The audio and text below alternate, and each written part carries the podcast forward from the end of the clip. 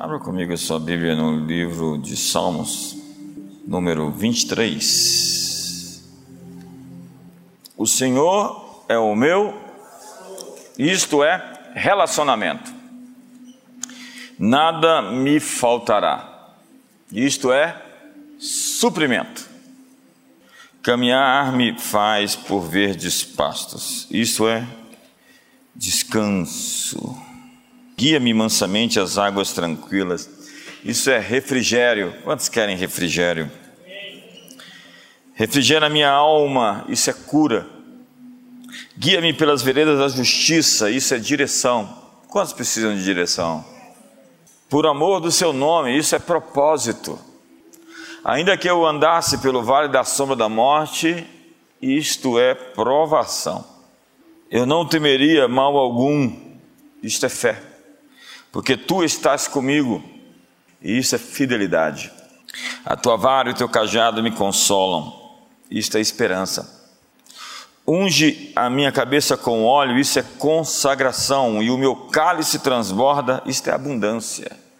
Certamente que a bondade e a misericórdia me seguirão todos os dias da minha vida, isto é proteção.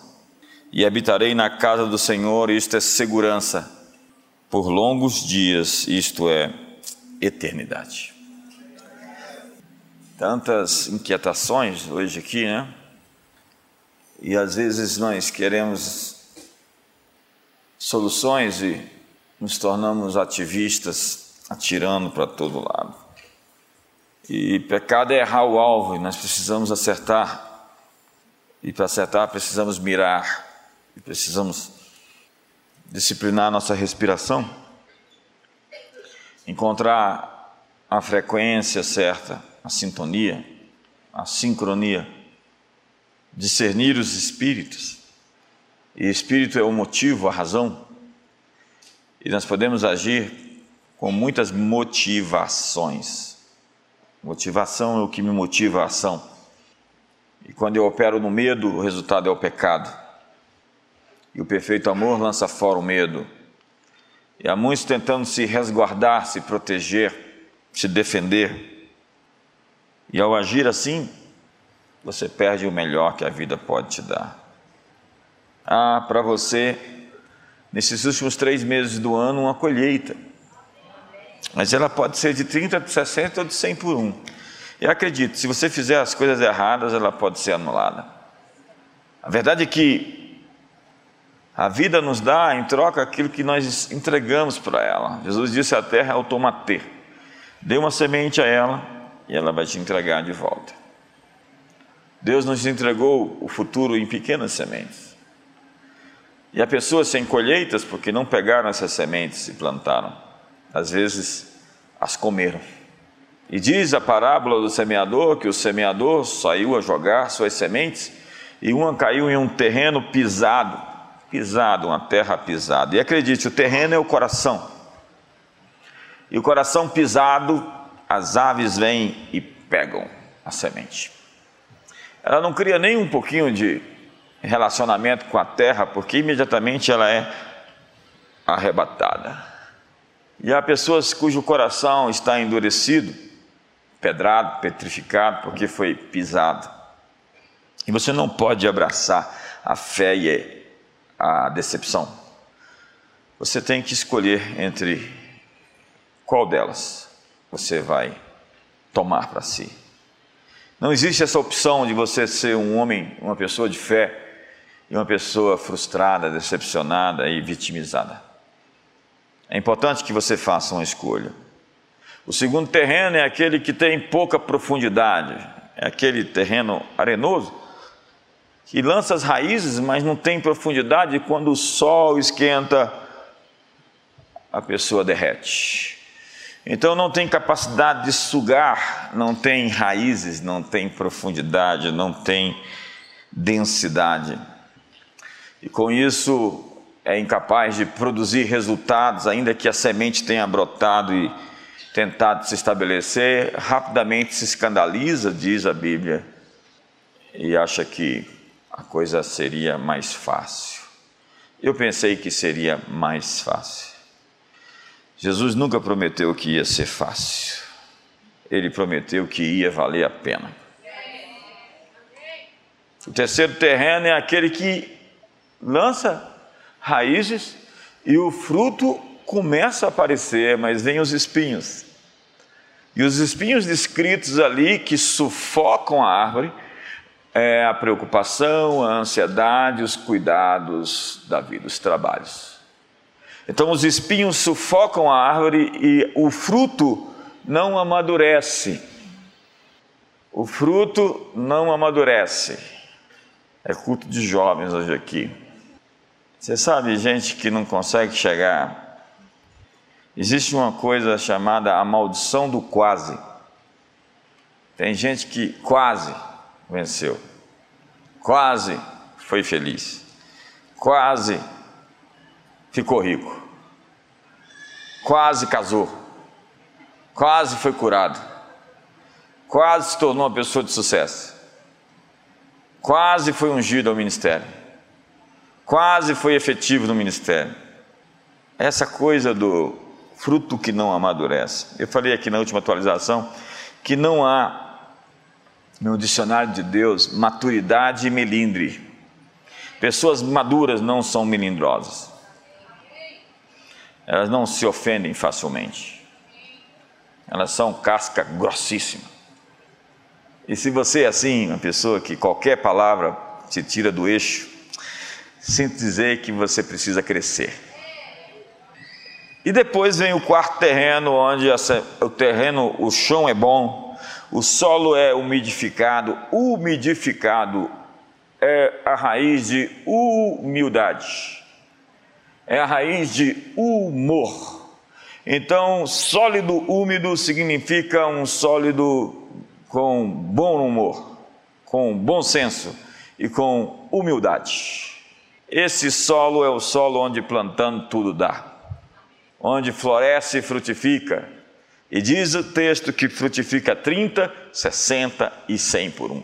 Quantos querem uma colheita de cento por um aqui? Eu estou esperando uma colheita exponencial para esse final de ano agora. Então, você que está com o coração endurecido, comece a umidificá-lo com bom humor, com humildade. Você que está com o chão raso, comece a se preparar para a batalha e dar tudo que você puder. Não acredite que será fácil, mas que vai valer a pena. Então lute até o fim. Use tudo que você puder, gaste todas as suas forças, porque quando suas forças acabarem, a força de Deus vai entrar em sua defesa. E você que está aí com ansiedades, trabalhos, cuidados e muitas preocupações, eu quero dizer a você: confia no Senhor, habita na terra, faz o bem, entrega o teu caminho ao Senhor, confia nele, o mais ele falará. Agrada-te do Senhor e ele satisfará os desejos do teu coração. A Bíblia é um livro sobre relacionamentos, não é um livro sobre religião.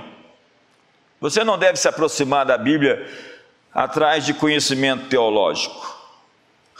Eu aprendi a orar, Deus, Espírito Santo, me mostra a tua palavra. Eu quero ouvir Deus falar. Eu me converti assim, chorando, e minhas lágrimas molhavam toda a Bíblia. E por muito tempo eu li a Bíblia chorando, Deus falando comigo. E isso foi uma base fundamental para não somente amar esse livro e defendê-lo, como ter uma relação com Deus mediante ele. Deus fala pela Bíblia. E a Bíblia é um livro relacional. Quantas vezes Deus falou comigo? Me deu chaves. Uma palavra que era uma resposta para alguma coisa. E depois que você lê a Bíblia muitas vezes, você está ali e de repente você está vivendo algo e um texto vem no seu coração e aquele texto é o, o rema, é a palavra para agora, para esse momento, para essa situação e você tem a chave para abrir a porta e sair de uma determinada condição. Como eu amo a tua lei. Eu quero pedir a você que saia daqui hoje à tarde e leia o Salmo 119. Salmo o quê? 119. Quantos vão ler o Salmo 119? Lâmpada para os meus pés é a tua palavra e luz para o meu caminho. Como eu amo a tua lei, foi-me bom ser afligido. Antes andava errado, agora conheço a tua lei. Os teus mandamentos me fazem mais sábio do que os fortes, do que os sábios, do que os mais velhos. Realmente, quando estudamos a Bíblia, a fim de aprofundar o nosso relacionamento com Deus e com os irmãos, nós encontramos realmente o cerne do que é ser cristão. Agora, quando você simplesmente lê a Bíblia para se tornar um cabeção, quantos conhecem um cabeção que conhece a Bíblia? Alguém me disse anos atrás: Olha, Fulano conhece a Bíblia totalmente decorada. É, por que, que vocês não ungem ele é pastor? Porque o diabo não é pastor e sabe a Bíblia de costa para frente. De, de, de, o diabo não pode ser pastor, mas ele sabe a Bíblia. A propósito, ele tentou Jesus citando textos bíblicos. E não é porque alguém tem conhecimento bíblico que ele é maduro. O que faz alguém maduro é praticar o que sabe.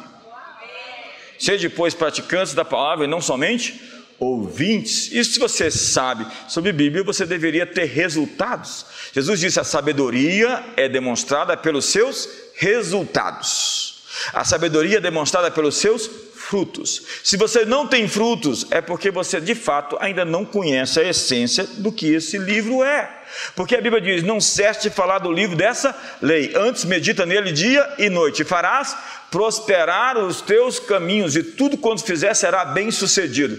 Essa para mim é a grande chave de ter uma vida bem sucedida, é ter como referencial de conteúdo axiológico, conteúdo de valores, as Escrituras, é ter como mindset as Escrituras Sagradas. Quando você toma esse livro para si e o aplica de maneira consistente em todas as áreas da sua vida, porque ele não é um livro sobre religião, ele é um livro sobre relacionamentos, ele é um livro sobre finanças, ele é um livro sobre tratar pai e mãe com decência e com respeito e com honra. Ele é um livro, se nós aplicássemos a Bíblia em todas as questões humanas, nós teríamos uma sociedade totalmente transformada.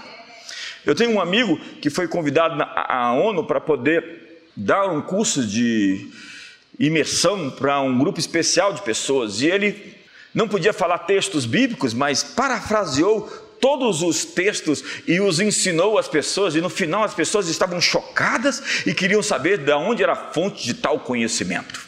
Sim, a Bíblia é totalmente aplicável e não é um livro filosófico de ficar aí.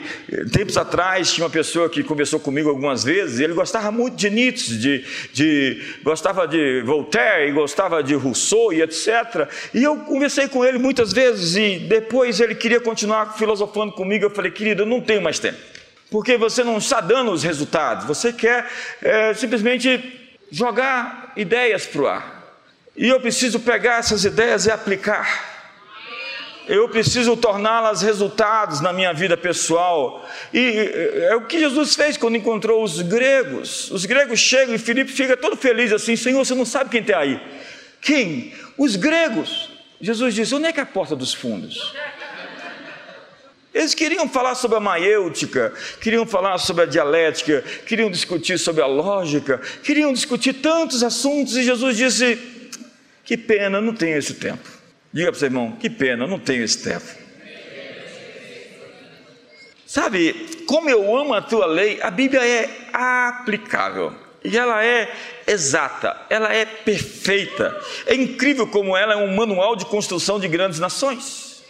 A Bíblia fala sobre imposto. É.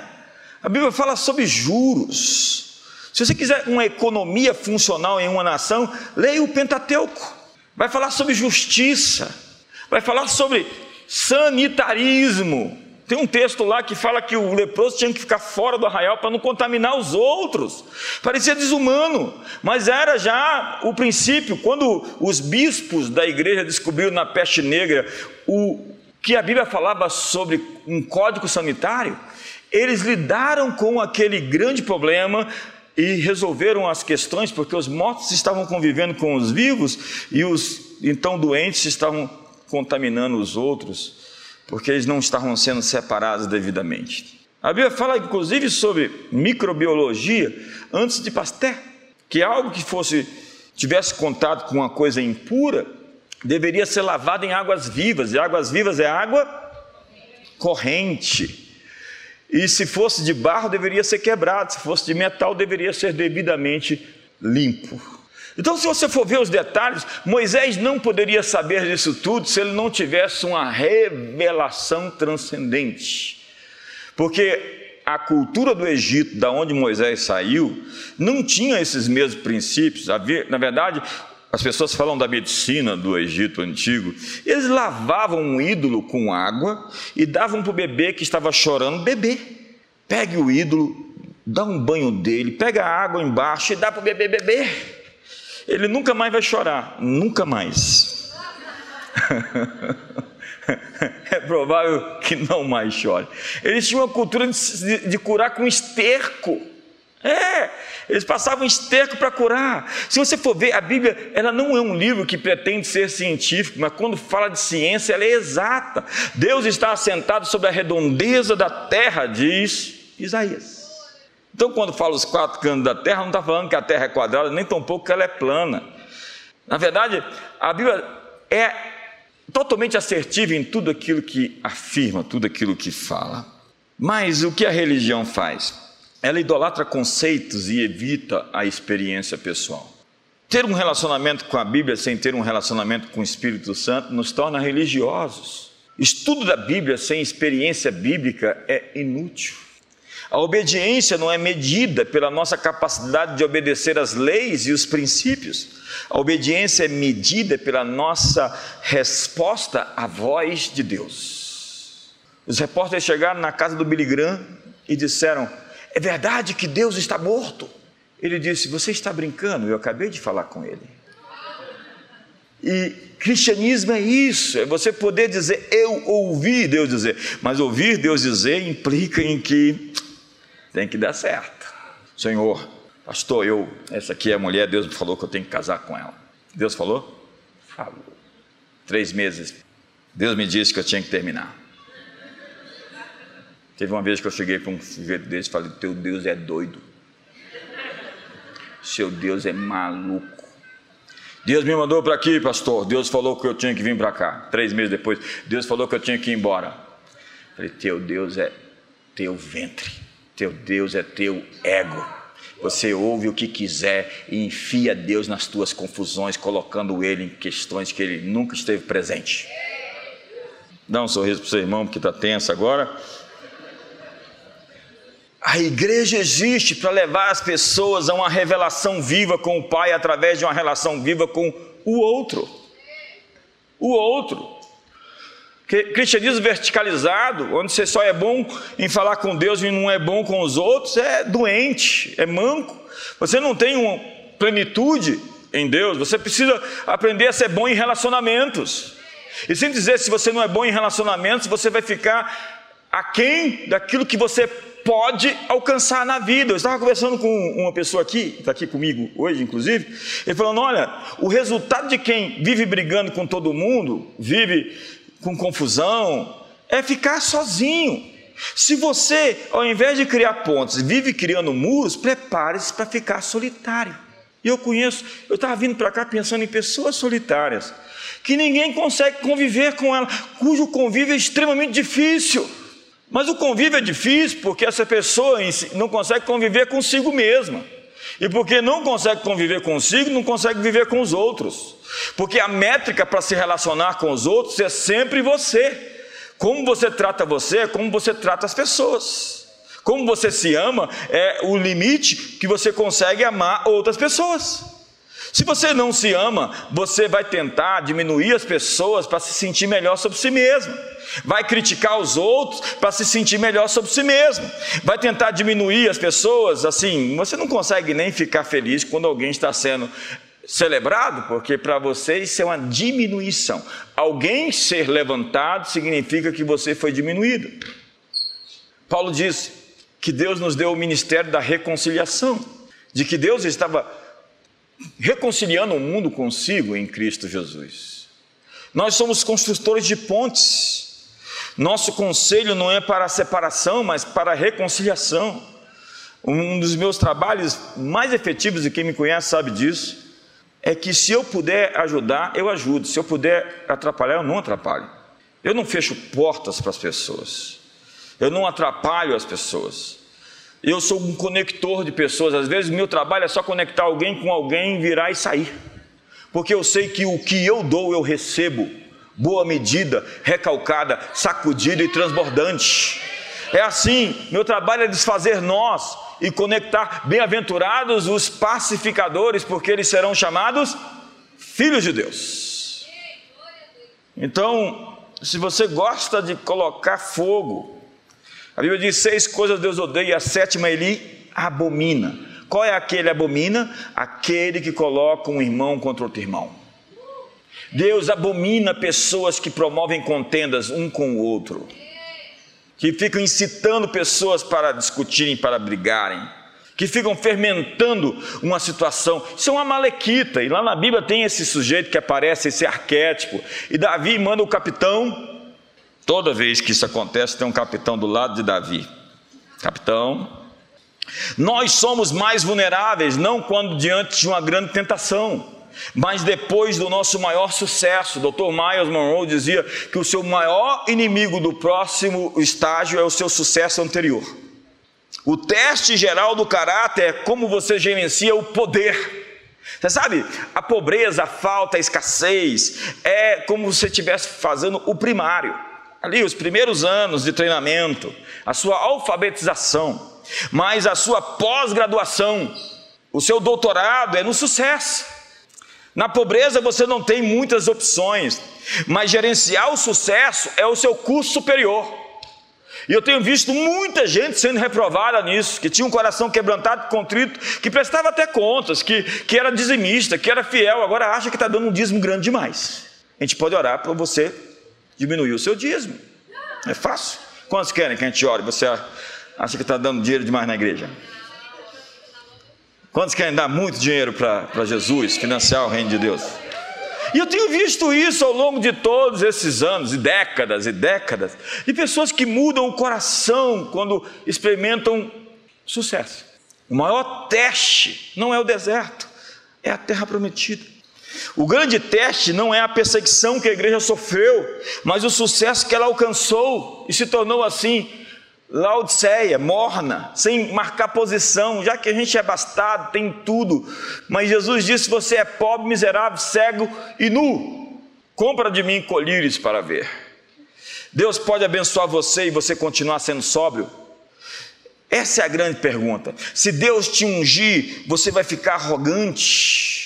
A Bíblia diz: Não põe as mãos precipitadamente sobre ninguém e não consagre o neófito para que ele não se ensoberbeça e encaia na condenação do diabo. O orgulho faz você se tornar um diabo.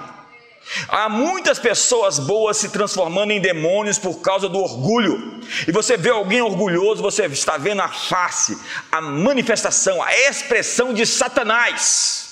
Só a irmã ali concordou. É. Manda fogo, Jesus, alguém diria. Então não fique bêbado com o seu sucesso, não se intoxique com os louvores das pessoas. Quanto mais alto Deus te levar, continue de joelhos. Nós conquistamos muitas coisas mediante o sacrifício de ontem, e nós precisamos continuar fazendo as mesmas coisas que nos trouxeram até aqui, honrando as pessoas, sendo fiel à sua esposa. Aí começa a conquistar, chegar com ele. É incrível. O sacrifício trouxe bênção e crescimento. Nosso desafio é continuar a viver sacrificialmente no meio de, da grande bênção. É um desafio porque o sacrifício de ontem é a conveniência de hoje. Eu não me importo quão grande é o seu nome, que títulos acadêmicos você tem ou quanto dinheiro você conquistou. Eu não me importo quantas milhas você voa em um ano ou as mãos de quem você já apertou. Um homem não é definido pelo automóvel que tem na sua garagem, nem mesmo pelo extrato da sua conta bancária. Sucesso é ter as pessoas que você ama e que amam você perto de você, bem íntimo. Mas alguns demoram tempo para descobrir que o mais valioso não é o que temos em nossas vidas, mas quem nós temos em nossas vidas. Todo fruto cresce permanecendo na árvore. O que Jesus disse lá em João capítulo 15 é: permaneça. Ele diz: Fique conectado. Não saia desse ambiente que te trouxe até aqui. Essa atmosfera é a atmosfera onde os milagres acontecem. Não abdique daqueles elementos que trouxeram você até o ponto onde você está. O seu chamado é permanecer e dar fruto. E cada estação de crescimento em sua vida é recompensado com a poda. Quem produz fruto, o Pai o limpa para produzir mais fruto. E muito do sofrimento que nós temos é a limpeza para produzir mais, que é o refinamento. Eu confesso a você que às vezes eu pensei que eu estava totalmente pronto. Aí Deus vai lá e fala: ah, ah, Deixa eu te mostrar uma coisa. Verdade, Jesus. E você vai andando de glória em glória. E quem não produz fruto, o Pai, ah, corta. Aí você pensa, por que, que foi cortado? Porque não estava produzindo fruto, estava ocupando espaço, sugando a energia, a força, a seiva, sem produzir resultados. E a gente reclama às vezes, você pode reclamar porque algumas pessoas saem da sua vida, mas é porque outras pessoas Deus quer colocar na sua vida. Quantos me entendem aqui? Quantos estão comigo aqui? Nós temos que entender uma coisa: o poder está no conjunto. Diga comigo isso: o poder está no conjunto. Não, deixa de ser rebelde, irmão. Repete: o poder está no conjunto. Bianca, grita aí. Ninguém vai até uma loja e compra um pé de sapato. Semana passada você não viu, mas do, do, domingo de manhã eu estava no escuro escolhendo sapato, coloquei um pé de um, um pé do outro. Eu falei, Alex, corre lá em casa, eu estou frito. Ninguém vai ver, mas tudo bem. Ninguém vai ver nada. Tem gente que vê até o que não existe. Uma vez chegou uma encomenda errada lá em casa. Não, na verdade na loja. Eu tinha uma livraria, hoje tem uma editora. Aí chega aquele tanto de coisa, o nome de outra pessoa, com a fatura, o nome da outra pessoa. Para mim, eu vou, mando entregar para o sujeito. O sujeito fala, ué, mas não é assim que as pessoas fazem. Eu falo, amigos, o diabo já tenta me acusar sem ter motivo. Imagina se eu desse um motivo para ele. A fatura está no nome do outro, mas ele queria que eu botasse uma fatura no meu nome para me cobrar depois. Quantos estão me entendendo aqui? Quantos estão comigo? O poder está no conjunto. Se um sai do lugar, muda o valor do resto. Você não pode comprar um carro faltando peças, uma bicicleta sem guidão ou sem rodas. O valor está no conjunto. E muitas pessoas são vencidas por causa da impaciência. O filho pródigo queria as coisas na hora errada. Nós precisamos confiar em Deus para o tempo certo. O que, que eu disse? Diga, pra, diga comigo assim: o tempo certo. A Bíblia diz: Filhas de Jerusalém, não desperteis o amor até que este o queira. Pegue uma rosa e tente um botão e tenta forçar ela a amadurecer. Eu tenho filhas e eu sei que eu não posso exigir delas um comportamento que elas ainda não alcançaram. E essa é uma das grandes sabedorias que os pais têm que aprender. Existe um tempo certo para que a maturidade aconteça. E você não pode forçar isso. E assim também são com pessoas. Como eu já fui estúpido e continuo sendo em algumas coisas, não que eu o tenha alcançado, mas uma coisa faço esquecendo as coisas que ficaram para trás, avanço para as que estão adiante de mim. E nós vamos amadurecendo, porque é assim o processo de desenvolvimento pessoal. Você vai aprendendo coisas que você não sabia antes, e isso vai virando as chaves. E conhecimento é luz, ignorância é trevas. E meu povo perece porque lhe falta conhecimento. E há muitos advogados de coisas que ele não sabe, advogados sem causa. Abacuque diz: ainda que a visão demore, espere, pois ela se cumprirá. Receber a bênção na hora errada pode significar desperdiçá-la totalmente. Às vezes Deus não está preparando a bênção para você, mas preparando você para a bênção. O filho pródigo, ele não queria riqueza porque ele já era rico. Ele já tinha riqueza, ele queria controle. E o filho recebe a bênção que era dele, mas recebe muito cedo, antes da hora, e a bênção se o desvincula da família. Ei, ei, se a bênção te desvincula da família, ela é uma maldição. Se a bênção te desvincula de Deus, da igreja, ela é uma maldição. Cuidado com bênçãos que destroem a sua família. A essência do reino de Deus é a família. Uma vez que você deixou o conceito de família, você deixou o conceito de reino. Você não pode sacrificar sua família no altar do ministério, nem no altar da riqueza e do sucesso pessoal. Tem gente que só pensa em dinheiro, em empresa, em negócios, em bens, em posses. Se você fosse morrer em cinco minutos, no que você pensaria? Em pessoas. Pessoas são o seu maior ativo. Deus responde a cada oração, exceto aquelas que trabalham contra o nosso propósito. Eu quero agradecer a Deus pelas portas que Ele não abriu. Obrigado, Senhor, pelas portas que o Senhor fechou. Quantos querem agradecer pelas portas que Ele fechou?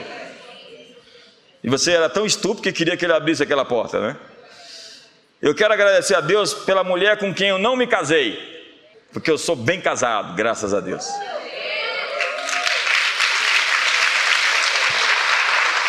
Eu quero agradecer a Deus pelos amigos que Ele não me deu, pela demora que algumas coisas aconteceram, ainda que eu estava assim, Senhor, e agora? Você precisa identificar as bênçãos disfarçadas na sua vida, e tem bênçãos que vêm com uns embrulhos estranhos, irmão. Então chega para aquele rapaz e fala: Você é uma bênção num embrulho estranho. Você só quer aquele gatinho cabeludo? Ele vai mandar um careca para você, cheio do Espírito Santo.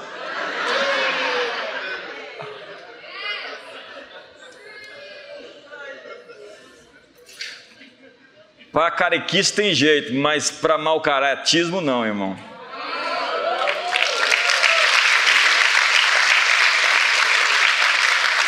A propósito, dois já pagaram para eu fazer implante, eu não aceitei.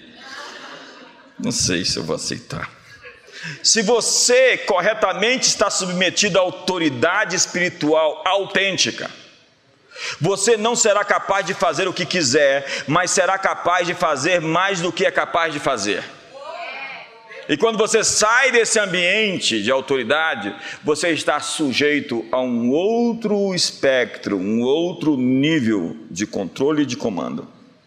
Tem gente que odeia esse negócio de hierarquia, odeia esse negócio de limites. Pais definem limites para os seus filhos, dão direção e propósito. E nós precisamos ser continuamente orientados. O que parece controle é proteção. Existem muros de contenção. Pessoas sem muros de contenção são pessoas que vão se perder. Um homem sem muros, diz a Bíblia, é um homem perdido, assim como uma cidade. E muros são limites. Nós precisamos de limites. Nós precisamos de alguém para dizer para nós: ei, seja um espelho real, um espelho um feedback do que eu preciso realizar e onde estou errando. Porque você tem pontos cegos. E por vezes tem pessoas fazendo coisas erradas porque não tem ninguém para lhes apontar o que está errado na vida delas. Porque são pessoas solitárias e a Bíblia diz que o solitário busca o seu próprio interesse e incorre contra a verdadeira sabedoria. E há muitos que encontram autoridades ilegítimas que vão simplesmente falar para ele o que ele quer ouvir, que vão ter um feedback errado, vão se cercar de mestres segundo a sua própria cobiça, tendo como coceiras no ouvido para não ouvir a sã doutrina. É gente que vai ser seu conivente e não alguém que vai alinhar você como ferro com ferro se afia. Leais são as feridas feitas por aquele que ama Enganosos são os beijos dos bajuladores.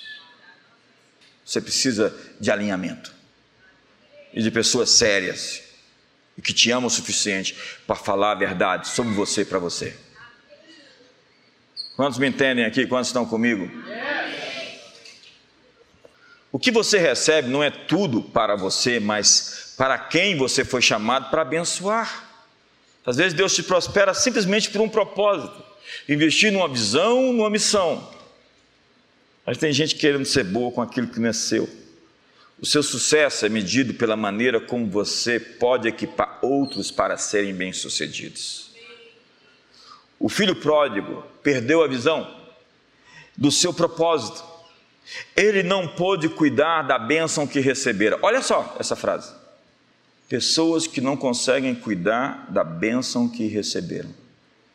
Deus te deu filhos e confiou filhos a você. Proteja-os, cuide deles, jejum e orem, estabeleça a conexão, não perca o coração deles. Deus te deu uma esposa, proteja da sua mãe.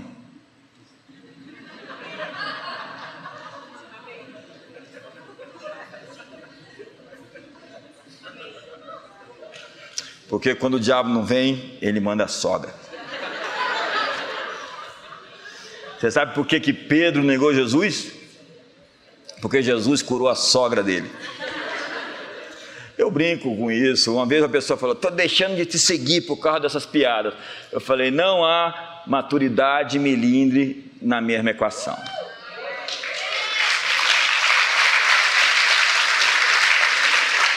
E só faz piada de sogra quem tem uma boa sogra, como eu. Dona Maria é uma santa. Não é verdade. Mas o que eu estou dizendo para você é que tem homem que não é homem de verdade para proteger sua esposa. Os mais variados ataques. O homem é o sacerdote em casa, então ele sente o perigo, sente o cheiro. Meu cachorro lá em casa, ele, ele nem me vê direito, mas ele sente o meu cheiro. Quando ele faz assim é porque ele está me procurando. Se você se esconder atrás da árvore, ele sabe que você está ali. Ele não te vê, mas ele sente o cheiro. Não é uma Luluzinha, não, é um pastor alemão.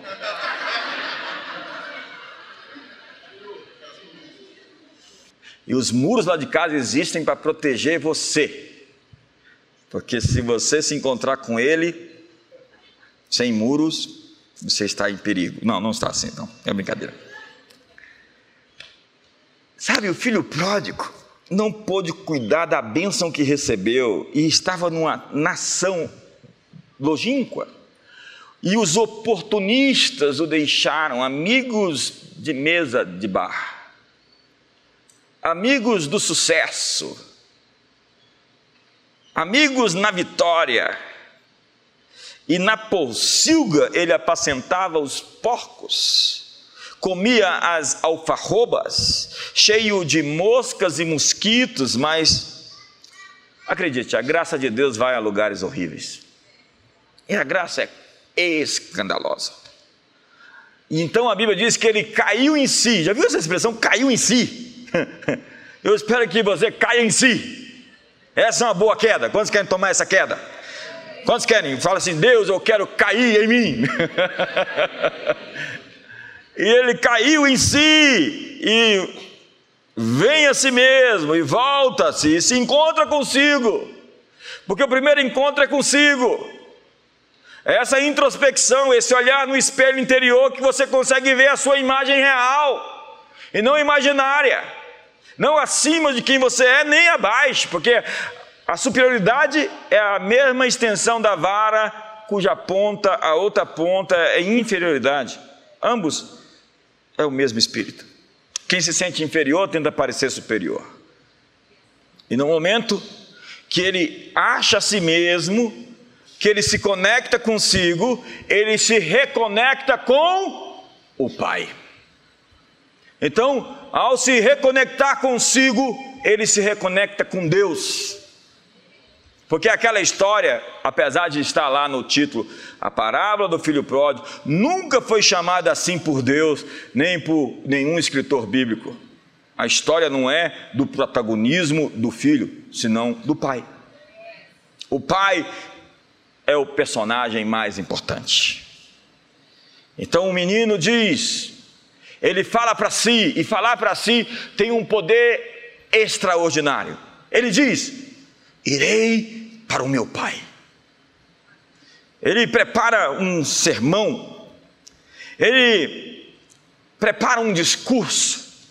Levantar-me-ei, irei para ter com o meu pai. Não é o que você diz às outras pessoas que determina a direção que você vai, mas é o que você diz a si mesmo. O que você está dizendo para você? Pregue para você, diga bem alto aquilo que você vai fazer. A mulher com fluxo de sangue disse para si mesma: se eu somente tocar na orla do seu manto. O texto bíblico diz que ela falou continuamente consigo. Pregue para si: eu vou me levantar, eu vou sair da dívida, eu vou emprestar e não tomar emprestado. Eu vou sair da depressão. Eu vou me levantar dessa cama. Eu vou sair da apostasia. Eu vou sair das desculpas. Eu vou sair daqui e vou chegar lá. Ninguém vai me parar. Ninguém vai me deter. Eu vou conseguir os objetivos do meu destino, da minha vida e do meu propósito.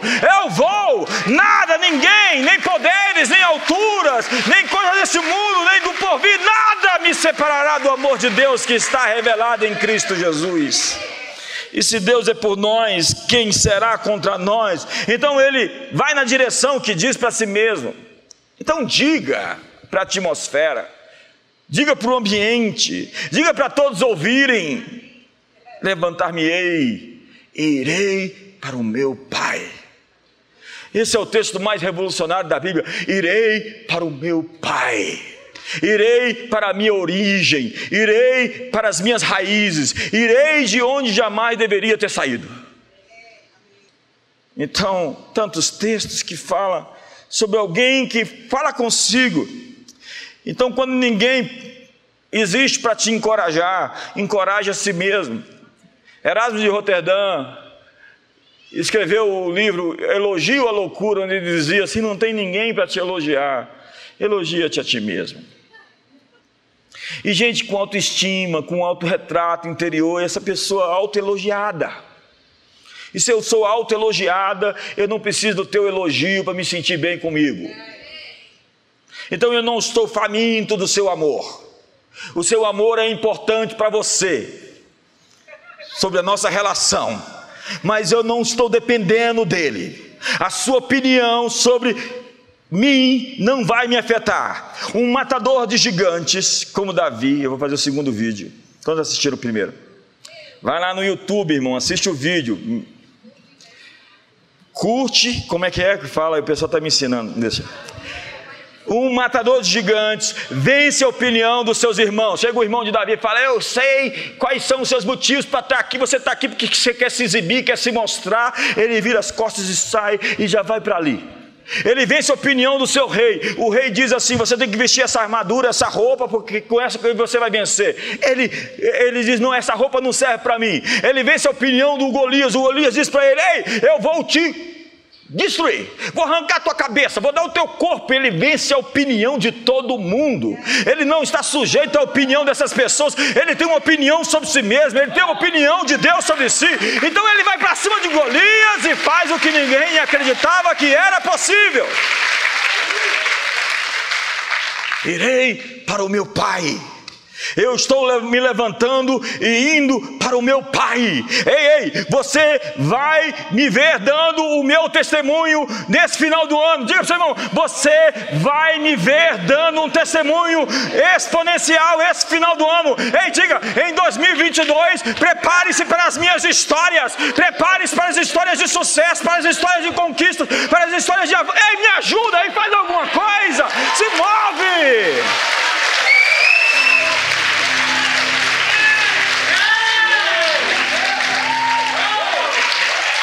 Irei para o meu Pai. Há mais de 30 anos atrás eu falava com os meus amigos: Olha, você vai me assistir na televisão, você vai me assistir na televisão. Você... E o pessoal falava: Esse cara é doido.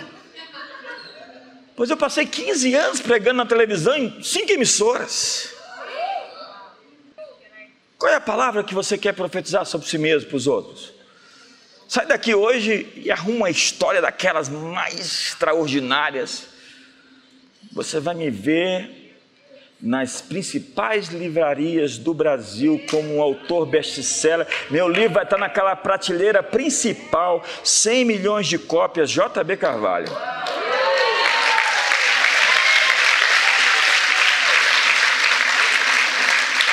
E se não bastar, a editora ainda vai pagar uma foto minha assim para colocar o livro assim.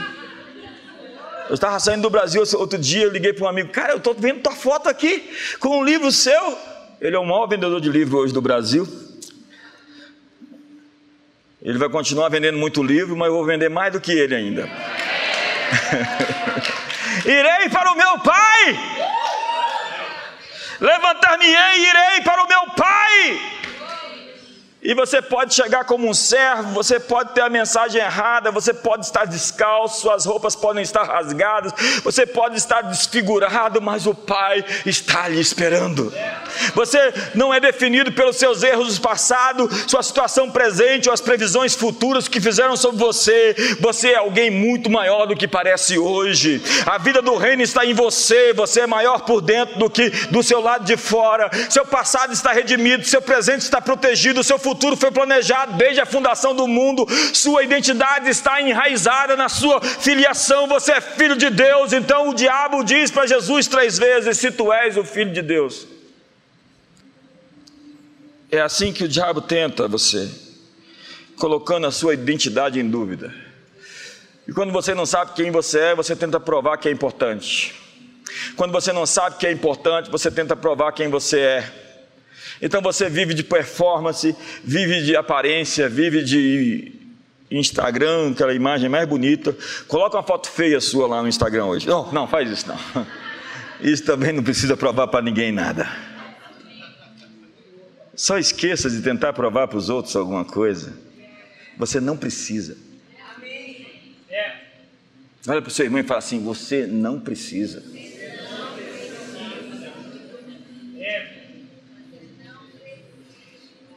Então você começa a falar pelos cotovelos onde chega, porque você precisa mostrar que é inteligente. Então você mostra o seu passaporte, onde você foi, os países onde você visitou, porque você quer parecer que é um metropolitano viajado, super power, mega, supra sumo. Você não precisa. Ei, você não precisa. Ei, eu tenho que terminar. Eu não preciso terminar.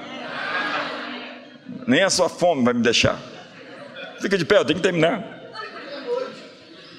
Então eu quero dizer a você que tem uma nova geração que está vindo, eles estão desfigurados, eles são escravos com pés descalços, eles querem ser como servos, e tem o um discurso: trata-me como um dos teus servos.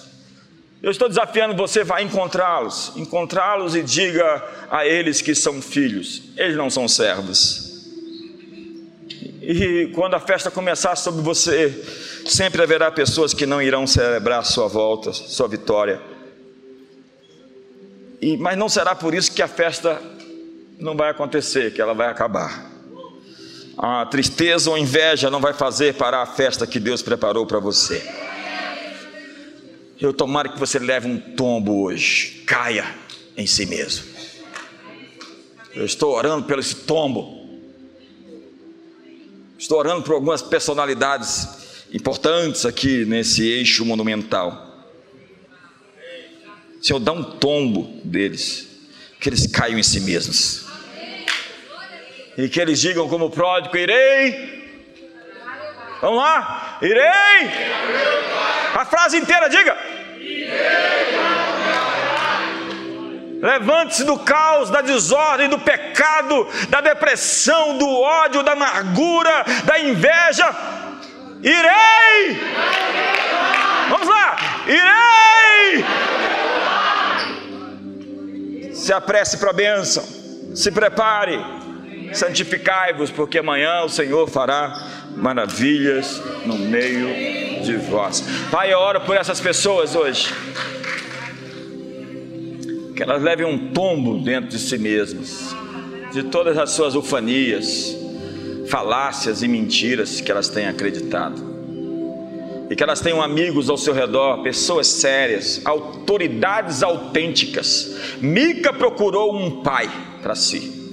Ele tinha um sacerdócio de escolher o líder, o líder que ele poderia se beneficiar que hoje nós realmente aceitemos a autoridade que o Senhor pôs sobre nós. E que realmente nós possamos viver essa realidade de que alguém protegido sob uma capa, sob um manto, sob um teto, uma igreja,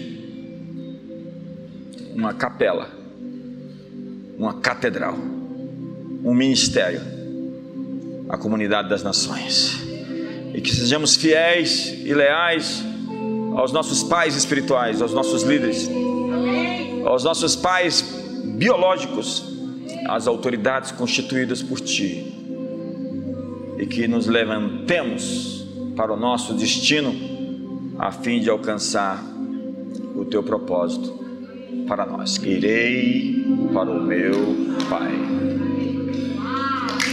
Um ótimo dia.